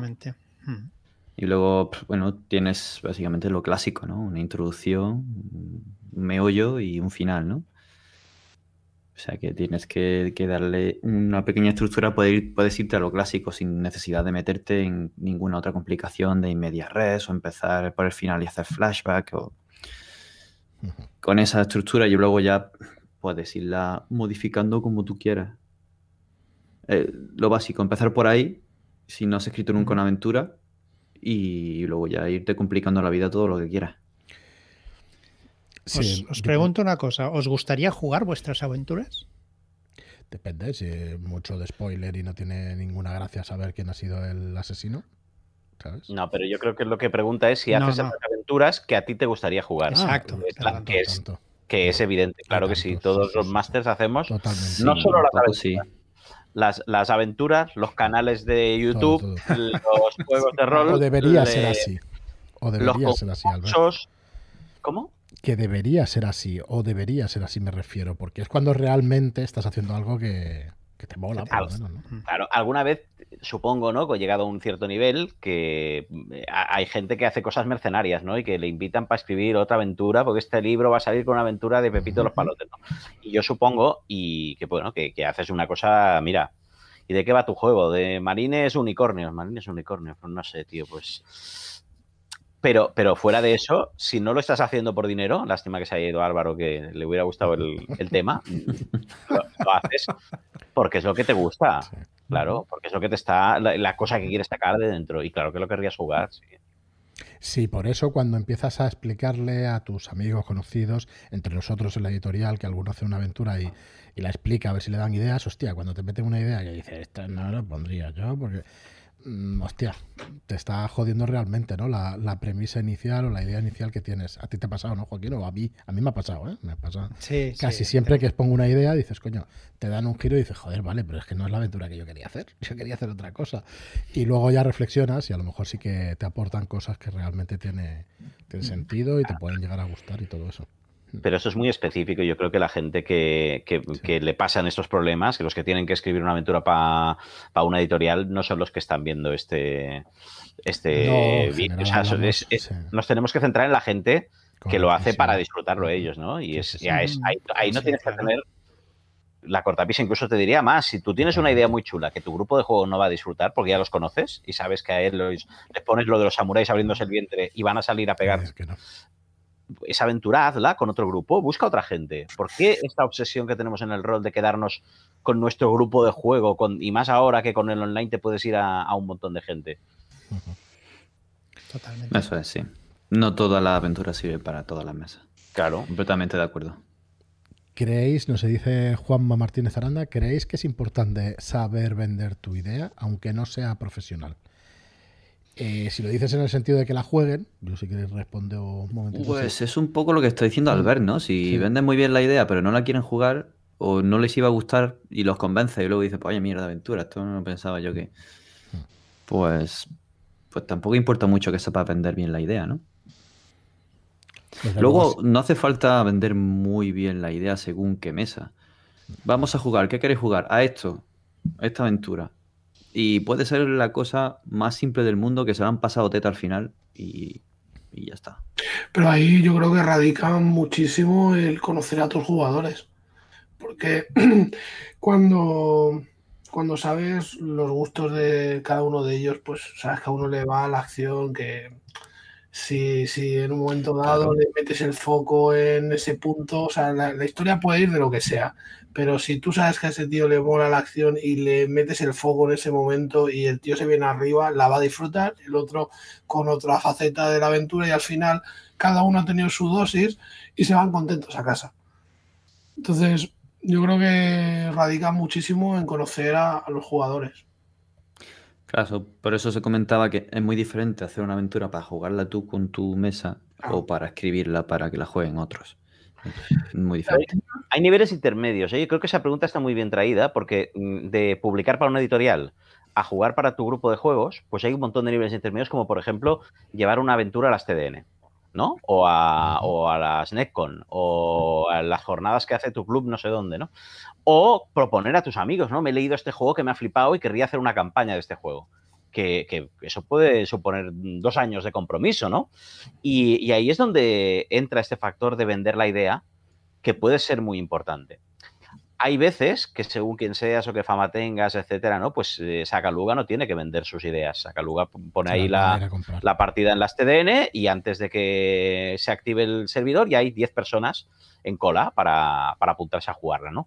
Y otros a lo mejor sí tienen que vender la idea. Y esa habilidad de poder eh, transmitir en la sinopsis, de, poder hacer una imagen, ¿no? Un resumen que, que llame la atención y que digas, hostia, esta partida tengo ganas de, de jugarla, tengo ganas que verla, puede ser eh, la diferencia entre, entre que se juegue y que no se juegue, ¿no? Y, yo creo que sí que es interesante el, eso, ¿no? eso no sirve solo para, publicar profesionalmente. No, no, no, sirve para que eso, para conseguir jugadores y que, y que jueguen tu aventura, está claro. Sí, sobre todo, eh, eso me lleva a pensar a, mantenerlo, ¿no? A mantener las ganas de jugarla. Vas pasando una imagen en el grupo, luego compartes un pequeño vídeo con la música que jugaron y tal, luego y va manteniendo un poco, ¿no? Este, estas ganas de jugarla, este, este ansia viva por volver a, la sesión, sí, la verdad. Pero eso lo que mejor lo tiene es, es cómo ha sido la aventura. O sea, si la aventura ha sido guay, y si, si, no, ya puedes poner ahí toda publicidad que quieras, que no, que no cuela, ¿no? Pero, pero, romper ese primer, ¿no? Poner una, una en el chat de Telegram de Shadowlands, no sé cuánta gente hay en ese, en ese chat. 663. Es que estamos esperando, esperando, el número mágico para hacer algún de Pues poner ahí, claro, el 666, ¿no? Poner ahí una, una aventura y, convencer a cuatro personas que a lo mejor no conoces de que se apunten a jugar tu aventura. Ya, sé, no sé cuánta oferta tiene, cuánto no, pero es igual, en un Discord, en lo que sea. Sí, sí, requiere, requiere hacer un salto de fe algunas veces. Claro, en ese sentido sí. Claro, para llamar a gente que se sienta a tu mesa en una jornada o en una convocatoria online, claro que sí, sí, sí, es muy importante. Otra pregunta, nos dicen, es, perdón, no sé si alguno quería decir algo más. Vale. Eh, nos dicen, escribir finales. Yo creo que lo hemos tratado. No, sí y cómo. Algo hemos tratado durante la charla, pero si queréis dar algún apunte más. Yo diría planear finales. Es muy diferente planear el final que escribir el final.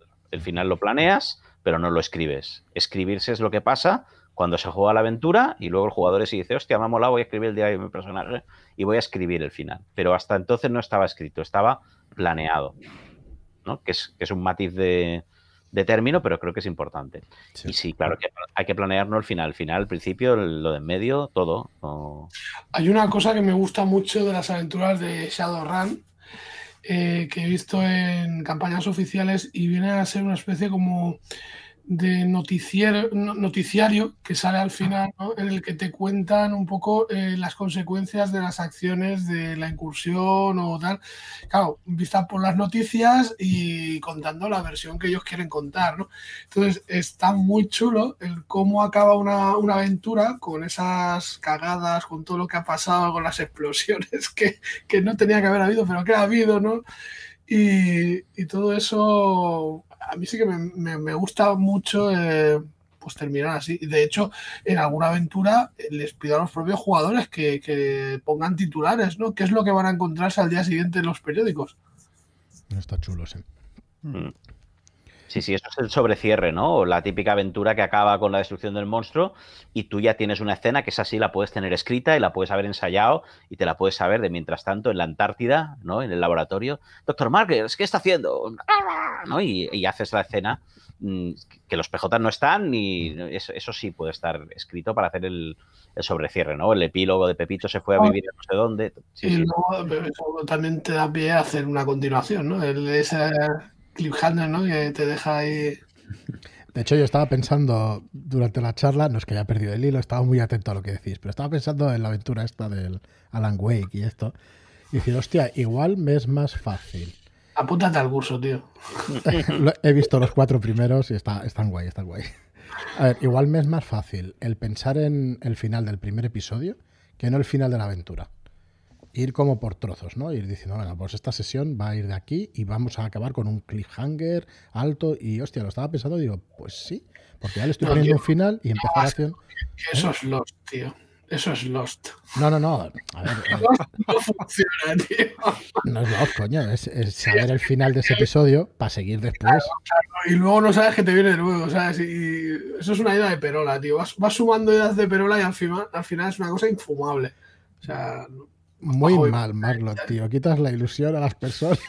No, no, no. Lo que te hago es antes, antes ha salido. Las gracias, tío, por, por eh, evitar que inviertas tiempo en, por cambiarnos todas las aventuras. Vamos a, vamos a ver lo que Marlock nos ha estado. Perdona, Albert, dale, dale. No, que iba a decir que depende de cómo, de cómo plantees la historia. El Lost, el problema que tiene no es que, que sea una huida hacia adelante, sino que es una huida hacia adelante con una promesa de que te van a explicar de dónde salen los osos polares. Pero tú puedes hacer una historia que sea una huida hacia adelante. Simplemente lo que no tienes que hacer es prometer que vas a explicar de dónde salen los osos polares. Eh, House of Cards, ¿no? Mm, que es un tío que va subiendo y llega presidente, tal, no sé qué. Es como una huida hacia adelante y puede continuar y podría continuar 135 temporadas. No pasa nada, porque como no han salido esos polares al principio, que estás esperando y estos de dónde salen, mm. esto puede ir evolucionando y acabar con, que con lo que sea, ¿me explico? Pero si la aventura empieza con un misterio, ese misterio lo tienes que resolver al final. Son dos situaciones distintas. Vale, pero compro. Cumplir, la promesa, ¿no? Que es el, el leitmotiv muchas veces de todo esto. Bueno, vamos a enseñar lo que ha estado haciendo Marlock en todo este programa. en el rato que mi hijo me ha dejado. Eh, lo tenéis vosotros, que estamos aquí en la charla, lo tenéis ahí en YouTube. No os lo puedo enseñar por aquí. Pero bueno, tenemos aquí a, a un Álvaro Loman bastante favorecido, hemos de decirlo. queda muy chulo, la verdad es que queda muy chulo. Y ya empezamos a tener, pues, un elenco de personas Jules, Elena, David, el jefe que está en el centro, Albert, por supuesto. Tenemos a Eugenia, tenemos a, los de la iglesia, es buenísimo, ¿eh? Tenemos a Nanotil y tenemos a Ramón. Me encanta la cara de la iglesia, que tiene cara como, hostia, ¿qué hago yo aquí? no recuerdo haber venido. ¿De dónde me habéis sacado?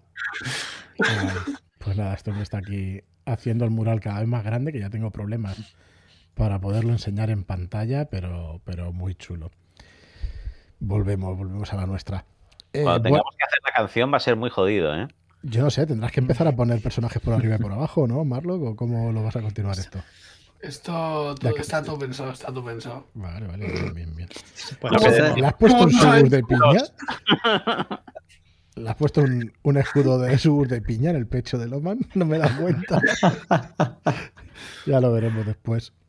Yo quiero hacer dos comentarios. si esto se va a acabar o no. No, se va a acabar. no, no, tengo ninguna prisa, ¿eh? ni tenemos ninguna prisa, pero bueno. Ok, pero quería hacer dos reflexiones que me he ido anotando porque como sabía que Álvaro se tenía que ir para no para darle tiempo también a que pudiera participar y no estar monopolizando todo. Uno era eh, sobre, sobre el tema de la información, la regla de las tres pistas, la gestión de todo esto, ¿no? Y era mm, ir, vinculado también con esto que decía él de yo vinculo un personaje a un escenario, ¿no? A mí me gusta romper completamente con esto y eh, pensar en vez en pistas, incluso pensar en la información, ¿no? La información que, tengo que transmitir a los jugadores es que el varón se acostaba con el jardinero, ¿no? Entonces esto puede ser una confesión del jardinero puede haber una cinta de vídeo eh, que la tenga no sé dónde, puede haber eh, la criada que los ha visto, ¿me explico? Puede salir de, un montón de sitios. Y eh, intentar que, no esté vinculado, que, ni siquiera exista una pista, que no haya la pista que te permite descubrir esto. No sé si me estoy explicando. Sí, puedes introducir como cualquier elemento en el momento que investiguen eso, ¿no? O sea, si hablan con el jardinero, pues el jardinero da información. Si, si investigan las cámaras de seguridad, encuentran la cinta, ¿no? Un poco Exactamente, porque además a ellos se les ocurre a lo mejor otra cosa. Y, ¿no? y vamos, a, vamos a buscar, vamos a leer el diario del varón. no se te había ocurrido por un momento que el varón pudiera tener un diario. Entonces ahí es el momento donde dices, mira. Quitad los diarios, por favor como ejemplo. y la otra era a la, a la, historia esta que, hablábamos de la improvisación, eh, cuando vienen estas escenas memorables, cuando no. Y yo percibo, tengo la percepción de que es una cosa que, que sigue una línea evolutiva, ¿no? Al principio de jugar, sí que es cierto que cuesta mucho hacer escenas memorables y que la mayor parte de escenas memorables que la gente tiene son escenas eh, que, que, salieron así, que pasó, que de repente hubo un malentendido, ¿no? Lo que decíais y, este se lió y tal, y acabó saliendo, y esa es la, escena memorable que recuerdas de la, de la partida. Pero como decía Álvaro, no es cierto que no se pueda preparar.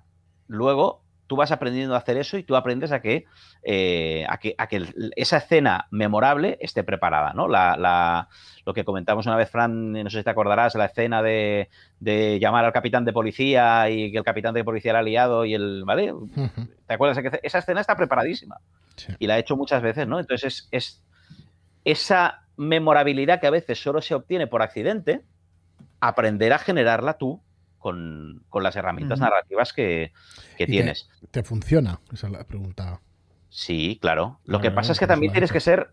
Mm, no tienes que estar casado con tus ideas. No puedes decir es tengo que meter esta, esta escena. No, tienes 16 escenas chulas que puedes meter. ¿No? La confesión a lágrima viva de por qué hice eso. la pelea entre estos dos, sacándose el reproche y tal, la broma sobre. ¿Vale? Y luego, a partir de después, en una partida, a lo mejor surge el tema de la broma. Y le pueden hacer la broma y todos los jugadores se ríen, como algo que se te ha ocurrido ahí. Y no, no es verdad, lo tenías preparado, ¿no? Pero, pero lo que no puedes estar es como empujando para contar la broma, ¿no? Porque eso es, ridículo hasta en las cenas de Navidad, ¿no? Sí. Vale ya está, ya esto era todo lo que tenía que vomitar. No, no, tranquilo, si ahora. Genial, estoy muy de acuerdo contigo. Sí, yo también. Eh, Marlock, tú no. No, yo sí, yo, por lo general siempre estoy de acuerdo con este hombre. Será con el único por eso. bueno, joder, qué mala fama me habéis echado, tío. oye, por favor, el público, que, me apoye alguien. Como dice el público, como dice el público. Te apoyan todos los del público. Eso no falta que los llames. Team Marlock, ahora está de moda lo de los teams. ¿eh? Team. Ah, sí. Sí, bien, bien, así me gusta. Sí, sí, yo, estoy muy de acuerdo, Albert. Yo, de hecho, bueno, claro, es que son escenas que dices, joder, qué bien y qué chulo y qué bien estado.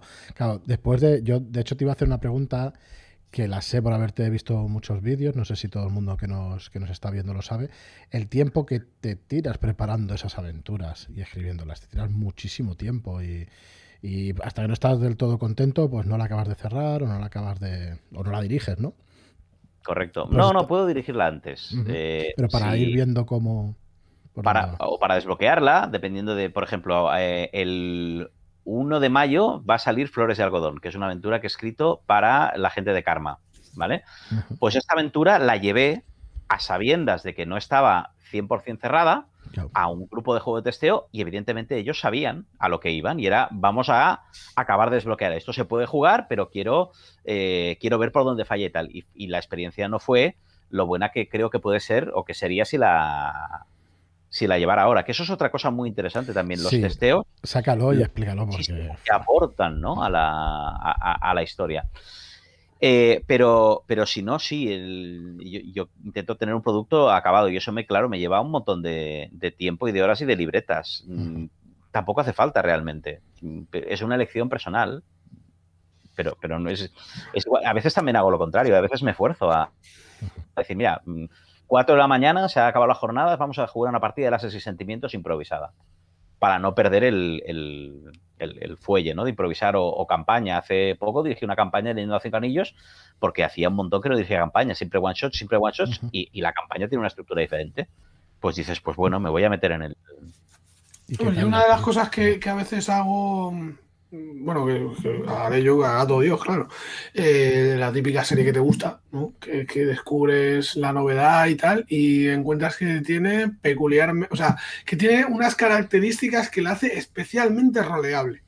Porque tiene varios personajes protagonistas, porque hay una escena, o sea, hay varias escenas que es muy fácil hilar y hacer que vayan de un sitio a otro, que es controlable dentro de la medida, sin que sea un carril único. O sea, ellos pueden ir por donde quieran, pero la lógica los va seguramente llevar por esos caminos, ¿no? ¿Estamos hablando de 30 monedas? Eh, no, no precisamente, aunque bueno, 30 monedas es bastante roleable, sí. O sea, quitando el último capítulo. Oye, que tiene que venir, por favor, que tiene que venir el señor. Bueno, que, si viene yo se lo suelto igual. El señor de la iglesia tiene que venir al programa un día. Mis perdones, señor de la iglesia. Sí, que roleable. sí, señor. Zona de Blanche. Zona de Blanche. Es la, la, bueno, la serie que, que, vi que dije, hostias, esto tiene muchas cosas roleables. Incluso roles ocultos. O sea, si lo juegas en modo así más extendido, ¿eh? pues tiene, tiene también roles ocultos y hostia, interesantita. Nos hiciste una partida, ¿sí? ¿Verdad? Sí. Sí, sí. No sé qué, con qué gusto quedó la cosa, pero... Bien, lo que pasa es que. Bien, bien. Yo, yo esa recuerdo un poco el tiempo, que si son partidas más largas y tal, los viernes a las 2 de la mañana estás ya un poco perjudicado. Pero bien, estuvo muy guay. Pues digo porque intentamos acabarla y entonces parece que se acelera un poco el final, pero quitando eso, joder, está, está muy bien. El problema con, esto, con copiar hmm. de las series, es por un lado que mucha gente la haya visto, que entonces. Mm, porque no solo, eh, incluso si tú has visto la, no, nos ha pasado nunca a veces que dices, hostia, se me ha ocurrido una idea muy buena, esto, esto, esto, esto, y te dice alguien, es, esto, es esta serie. Sí, sí. dices, es verdad, y no me había dado cuenta de que era la serie la que me ha traído la idea, me ha venido subyacente, ¿no? Pues esto cuando estás jugando también pasa. Y de repente el máster te plantea una situación y dices, el malo es este. ¿Por qué? Porque has visto la misma serie. Y aunque te la ha puesto en el futuro en vez de en la época medieval, aunque te la ha cambiado eh, los sexos de los personajes, aunque te ha hecho una serie de cosas, en tu subconsciente estaba ese, entramado, esa respuesta, y ya de repente has dado con ella. ¿no? no sé si habéis visto Sather Island, eh, la película que ya de Scorsese. Hostia, eh, yo no sé por qué, pero sabía que lo que pasaba. Pero del minuto uno, ¿eh? O sea, el minuto uno. El minuto uno, tío, no sé. Me pareció brutal igualmente, me encantó. La primera vez que la vi, luego ya no, pero, pero es que es, no sé, como que lo veía claramente y es por algunas cosas que habremos visto, que habremos escuchado, vete tú a saber. sí, sí, no, no, nos pasa a todos. Yo creo que no tiene, no, no, sorprende esa película, lo siento. Pues mira, pues entonces está claro. Claro. Y, la otra es ver eh, eh, lo que decíamos al principio de la charla, de ser capaz de absorber qué parte de la idea es esencial, qué parte de la idea es la que te motiva y qué parte de la idea es superflua o qué parte de la idea no vas a poder transmitir. Tú no vas a poder transmitir a lo mejor las imágenes o la interpretación de es que el protagonista hace una interpretación que lo borda, pues o le contratas para que venga el día que juegues la partida o, eso no va a estar encima de la mesa, ¿no?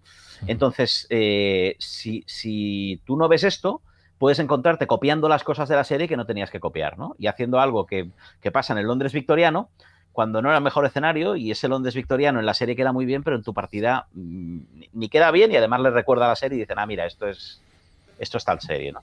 Yo eso es otro consejo, al ver el ser críticos con lo que estamos haciendo, el saber distinguir y el, y el ser crítico. Sí, pero ahí también juegas con una baza muy importante y es el metarrol. Cuanto más convencidos están ellos de que están jugando a lo que creen que están jugando, más fácil va a ser engañarles. Quiero decir, si, si tú le haces el trileo, le, le, coges y en un momento dado le planteas las cosas de coño, estamos jugando a Sherlock Holmes o cualquier movida, y luego resulta que es. Eh, eh, yo qué sé, cambio de tercio y vas por otro lado, ¿sabes? Pues le rompes el esquema. Yo creo que es buscar también eh, ese juego con el metarroleo, ¿no? sí, pero hay que ir con cuidado de no cargarte el trabajo que has hecho. ¿eh? Si estamos jugando a Sherlock Holmes, de repente entonces todo esto era que había un primigenio mágico que hacía las cosas, dices. Bueno, pero es que igual lo que estás haciendo es jugar a Estudio de Esmeralda. ¿Sabes? Pero yo creo que hay parte ahí que tienes que. Es complicado, es complicado esos giros. Sí, sí, pero que es como. Pero ese es el giro que, que, me refiero, ¿no? Que tú en un momento dado, o sea, mm, tienes la sensación de que estás jugando con Sherlock Holmes, por así decirlo, ¿no? Y en un momento dado te das cuenta que, que tú eres el malo, que todo lo que estás haciendo en realidad eh, te están usando lo que tú quieras, pero tú estás haciendo, precisamente eres el malo de la película, ¿no? Sí, sí, lo único del matiz era que no todos los giros, por el, por el hecho de ser un giro, no siempre es positivo, ¿no? Que hay veces que hay giros que. que eso. pues si, el giro no es positivo, hay que volver a girar y volver a. Depende, ¿no? Si puedes.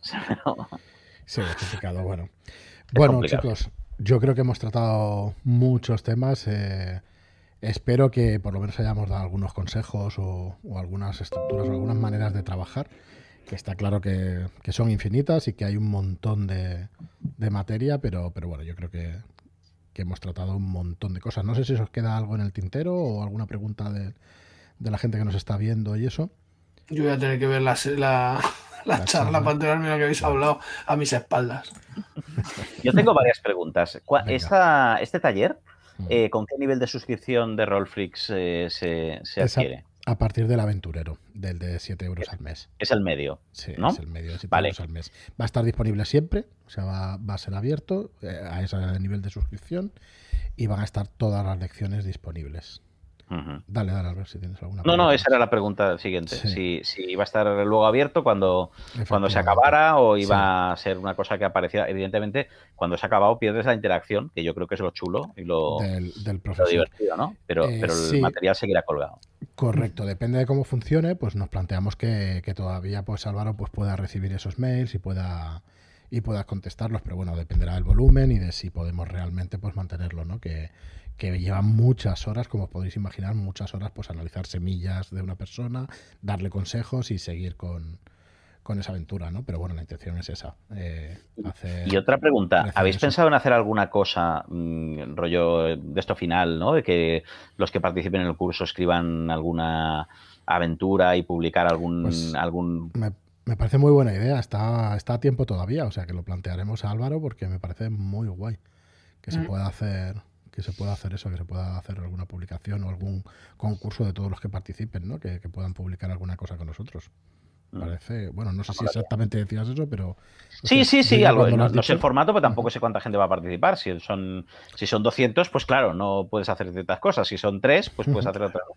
Pero, pero un rollo de estos de, que al pues final los pues trabajos de fin de curso ¿no? acabarán publicados, ya sea en un PDF digital o en otros medios, alguna cosa. Eso puede estar muy guay, muy guay que al final hace ilusión publicar vuestras propias cosas.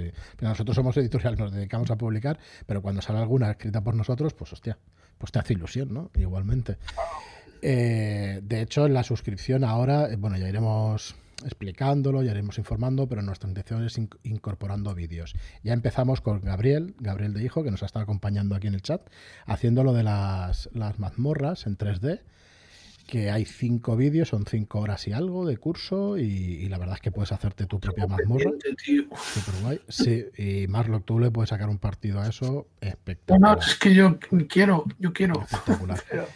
y ahora estamos, de hecho estamos grabando ahora pues cómo hacer un cofre, cómo hacer una antorcha y todos los accesorios, digamos, de, bueno, todos. Esculpir, esculpir, moldear y esculpir objetos.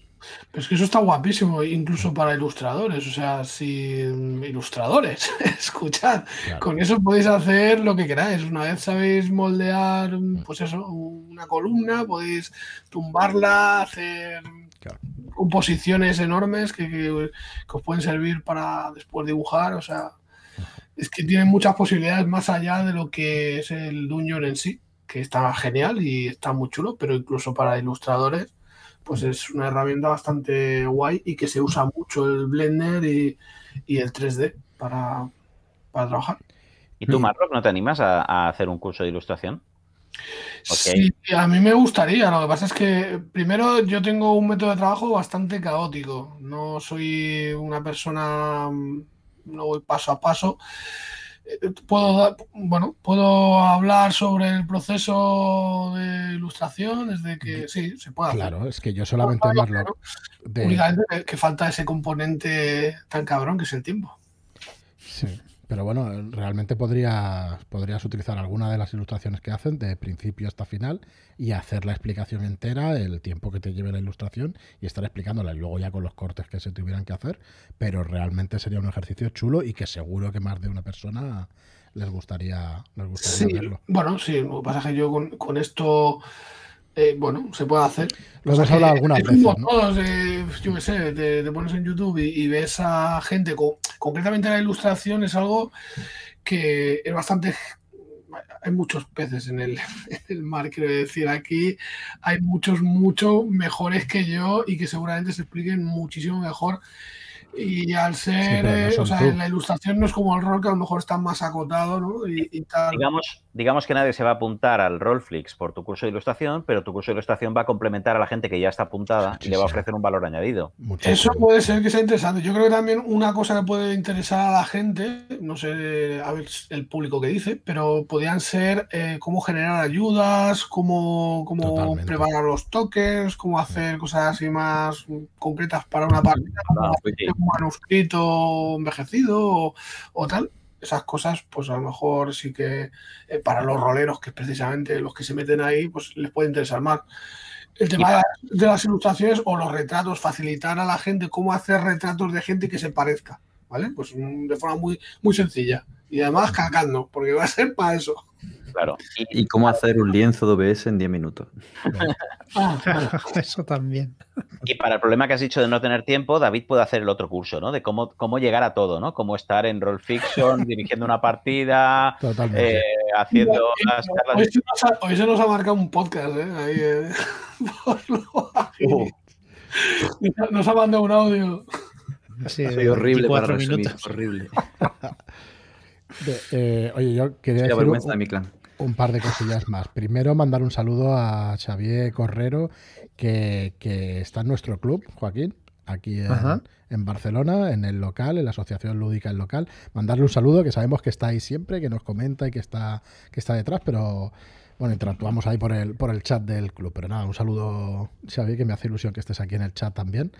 Y, y, luego deciros también que otros vídeos que van a salir ya, que van a salir el 1 de marzo también, son dos de PNJs, de desarrollo de PNJs de Hiromi, hechos por Hiromi, y el cómo dirigir sus cuentos del Nintendo. Eh, hay un vídeo de una media horita que también estará en la suscripción aventurero, en la de 7 euros, y que, bueno, que es más contenido también y que realmente pues yo creo que complementa lo que decía un poco Albert, ¿no? No, no veo a nadie suscribiéndose por solo una cosa, sino por el conjunto de todas ellas, ¿no? Que es, que es la gracia, digamos, de esto, que al final, después de todos los meses trabajando esto, pues pueda, pueda verse todo ese contenido. Y oye, si me permitís, querría enseñar una última cosa esta noche, comparto pantalla, que es que eh, no sé si lo saben los que están viéndonos. Perdonar que voy a salir de aquí. Tenemos eh, la preventa de historias de terror. El miércoles, el miércoles de esta semana, el día 24.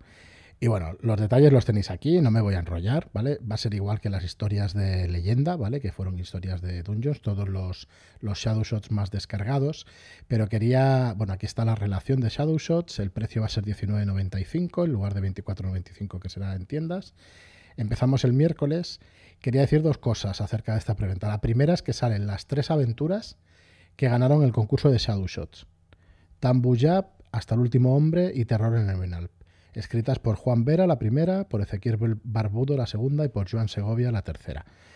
que no han salido como Shadow Shots, ¿no? No han salido, saldrán ahora con el libro y, saldrán los siguientes meses. Pero bueno, lo queríamos, ostras, como una cosa especial para que. Eh, bueno, porque, ostras, yo lo veo muy chulo, aparte de que son realmente Shadow Shots elegidos entre 50 con muchísima calidad, de verdad os lo digo. ¿eh? Son aventuras muy, muy, muy chulas y, y muy buenas. Y, luego, portadacas, ¿eh? sí, está, muy chula. Yo la de Tanbus ya me encanta. Esta es de Albert Payés, eh, que la hemos conservado. No sabemos todavía si le daremos algún girillo, pero en principio se queda esta. Y, eh, oye, para, la gente que nos sigue y que está en Telegram, a mí me da un poco de vergüenza esto, que no nos dedicamos a vender camisetas, pero es que durante esta preventa vamos a dejar abierta pues estas camisetas de hombre y de mujer para que, bueno, para que la quiera, pues la compre y ya está, ¿vale? Y no hago más publicidad, aquí tendréis... tendréis no, va el logo, porque ahora que estoy mirando, no, sé... No, no va, el logo, es... Soy, Shadowlander. Ahí va esto aquí, la, la fricada está buena, que es lo que tiene que ser, ¿no? Para el que quiera la camiseta, pues realmente que... Así que... nos hace mucha ilusión. no nos dedicamos a vender camisetas, ¿vale? Que quede claro, pero tenéis un montón de tallas aquí. La que necesitéis la vais a encontrar. Y, bueno, también nos hace ilusión, ¿no? Pues que la gente pues, pues pueda crear comunidad. Identificarnos cuando nos podamos juntar. En, ojalá haya, ya haya ya convenciones. Mira, por ahí va. Hombre, ilusión va a hacer seguro. Y nada más, quería decir esas dos cositas, ¿no? Para que lo sepa la gente y al que le apetezca, pues ahí, ahí lo tendrá. Eh, la camiseta con el subuso azul, nos preguntan por aquí por el chat, esa va a tardar un poco más. Tendrá que salir Álvaro y tenemos que pensar un poco la, composición de. De hecho, va a haber una que sea azul la camiseta, azul con lo mismo, pero azul, no negra, sino azul. Esa es solamente para. Totalmente. Bueno, pues nada, como siempre, agradecer a todo el mundo que está que está en el chat. Eh, hemos tenido puntas de 50 personas, lo cual está, está muy bien. La verdad es que está, está guay, cada vez nos ve más gente y luego en diferido nos ve muchísima gente los, los vídeos, así que gracias a todos. Eh, gracias David por venirte, como siempre. Muchas gracias. Un placer, un placer. Por desdoblarte ese esfuerzo mágico que yo sé que cuesta un montón que los escuchéis tanto David como Albert Estrada en Roll, en Roll Fiction, que es un podcast. Vamos a, tener que hacer aquí un crossover, meter aquí, llamar a. que, se venga para acá también, ¿no? Hacer, joder, ya que va a emitir, pues hacemos un Roll Fiction Shadowlander. Y gracias, Albert, por, por venir a ti también. Muchas gracias, que es un placer. Encantadísimo de estar siempre en tan buena compañía y además en días específicos con los invitados de excepción que traéis, que es un gustazo. Y nada, Marlock y Joaquín, gracias también. Gracias a Albert, a David y a Álvaro por estar aquí y enseñarnos sus técnicas. Pues y nada, al resto pues nos escuchamos y, nos vemos por ahí por Telegram, nos escribimos. Muchas gracias a todos por estar ahí y hasta la siguiente charla. Hasta luego. Adiós. Adiós.